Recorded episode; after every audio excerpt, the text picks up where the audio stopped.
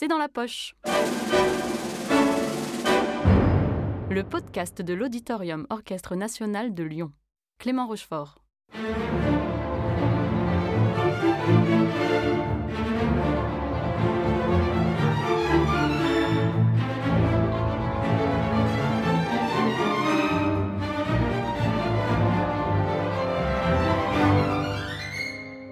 Aujourd'hui au programme Don Quichotte, poème symphonique de Richard Strauss pour violoncelle, alto et orchestre, composé en 1897 et créé l'année suivante avec l'orchestre du Kurzenich de Cologne, d'après des pérégrinations du célèbre homme de la Manche, le chevalier décrit par le romancier espagnol Cervantes dans son roman au début du XVIIe siècle.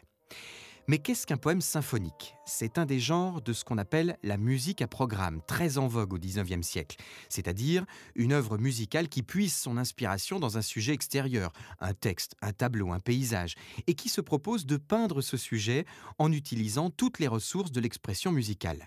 L'exemple le plus connu de musique à programme est la symphonie fantastique de Berlioz, qui raconte les affres d'un jeune poète en prise avec un amour impossible.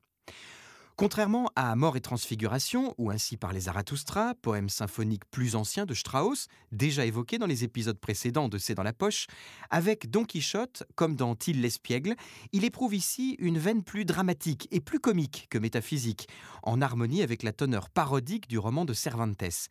Pourquoi parodique? Parce que Cervantes met en scène un gentilhomme qui s'est tellement repu de romans de chevalerie qu'il finit par ne plus faire la distinction entre fiction et réalité. Et prenant la route, il considère la moindre auberge comme un château enchanté, voit dans les filles de paysans de belles princesses et prend des moulins à vent pour des géants envoyés par de méchants magiciens.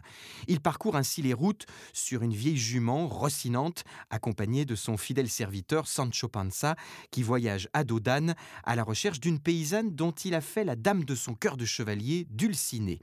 Le roman de Cervantes étant constitué de multiples chapitres, relatant chacun un des épisodes des péripéties de Don Quichotte, Strauss a choisi une forme musicale qui permette de coller à ces sortes de vignettes narratives la variation, une forme musicale qui consiste à prendre un ou plusieurs thèmes et à en proposer différentes versions, mais avec toujours ce fil rouge narratif. D'ailleurs, le titre complet de ce poème symphonique est Introduction, thème avec variation et finale, variation fantastique sur un thème chevaleresque.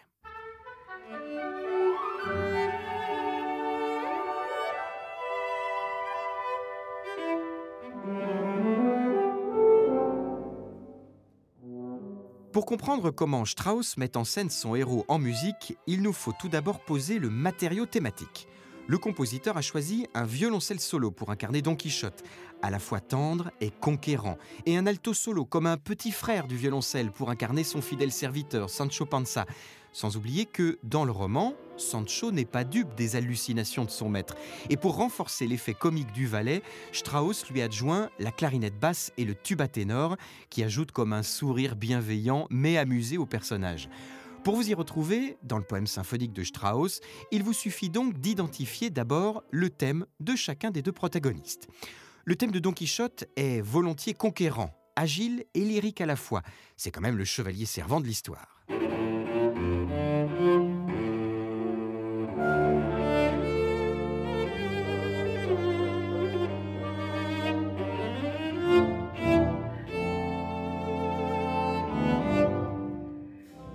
Le thème de Sancho Panza est quant à lui beaucoup plus désinvolte. On l'imagine volontiers cas sur son âne, suivant Don Quichotte dans ses délires chevaleresques sans trop de conviction, mais l'air assez amusé.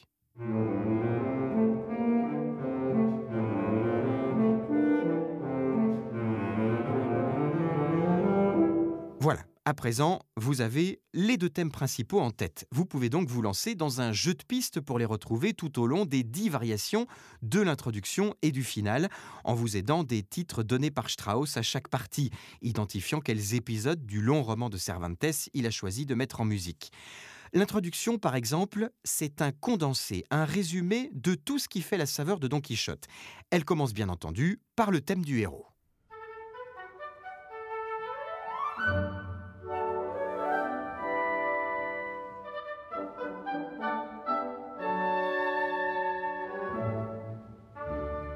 Puis arrive très vite la mélopée langoureuse du hautbois, portée par des arpèges de la harpe. C'est Dulcinée, celle qui pousse notre héros dans sa folle aventure chevaleresque.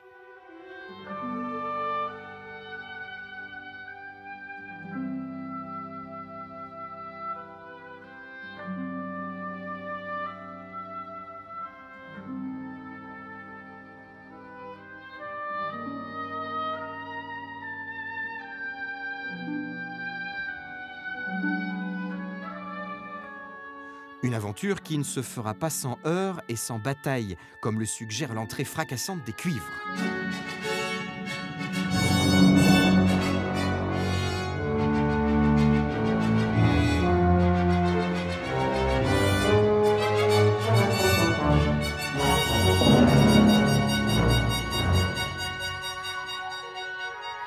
La rêverie continue, on imagine Don Quichotte en train de s'abreuver de ses romans de chevalerie. Soudain, il prend la décision de passer à l'action. C'est parti, l'aventure peut commencer.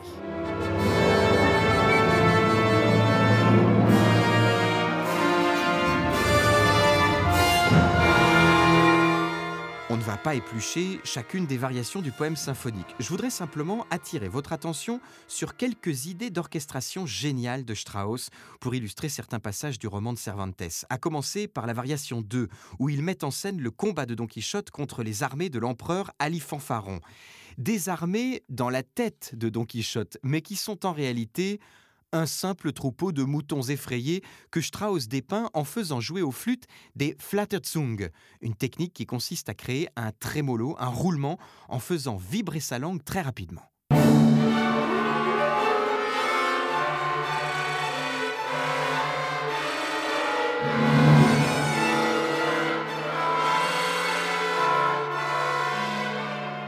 Un combat dont Don Quichotte sort bien entendu fièrement victorieux.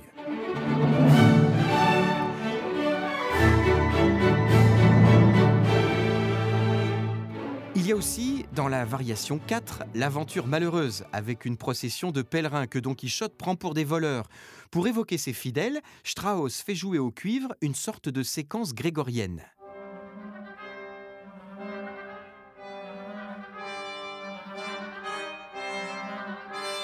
Vite interrompu par l'assaut de Don Quichotte. Mais il est rapidement vaincu et tombe de son cheval dans une dégringolade chromatique des cordes. Le grand moment de Don Quichotte, et donc du violoncelle soliste, est à chercher dans la variation 5, Veillée d'armes, un grand solo lyrique où Don Quichotte se livre à une méditation intime, rêvant à sa dulcinée, dont il cite le thème.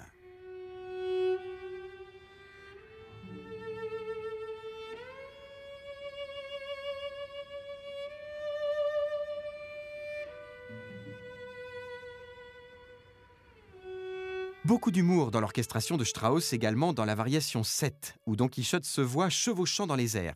Rafale de cordes, glissando de harpe, fusée chromatique des flûtes. Et pour faire encore plus vrai, Strauss fait ajouter une machine à vent ou éoliphone, très souvent utilisée au théâtre depuis le XVIIe siècle. Une bande de tissu tendue autour d'une roue en bois que l'on fait tourner plus ou moins vite pour imiter les bourrasques. Vous allez voir, ce n'est plus de la musique, c'est du cinéma avant l'heure.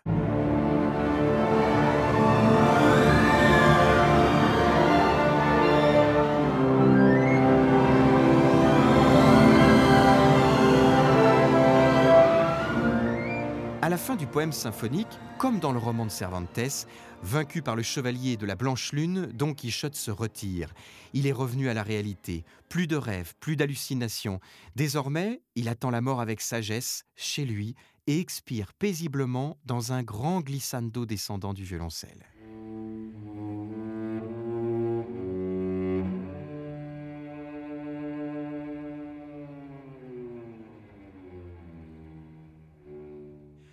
Sous l'humour de la musique de Strauss, on sent aussi une vraie tendresse du compositeur pour ce personnage, auquel il s'identifiait certainement, cet idéaliste rêveur qui cachait son hypersensibilité sous quelques masques, ce qui fait dire à Michael Kennedy, biographe de Strauss, que Don Quichotte est, je cite, la plus grande de ses pièces orchestrales et de toutes ses œuvres peut-être.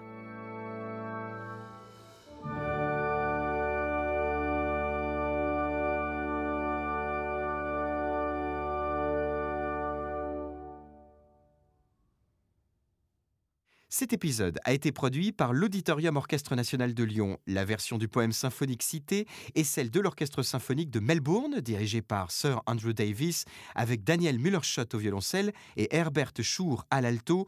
Une version à réécouter dans son intégralité sur la plateforme de streaming Vialma. Si vous avez aimé ce podcast, n'hésitez pas à le commenter, le partager et à l'ajouter dans vos favoris sur les plateformes de streaming.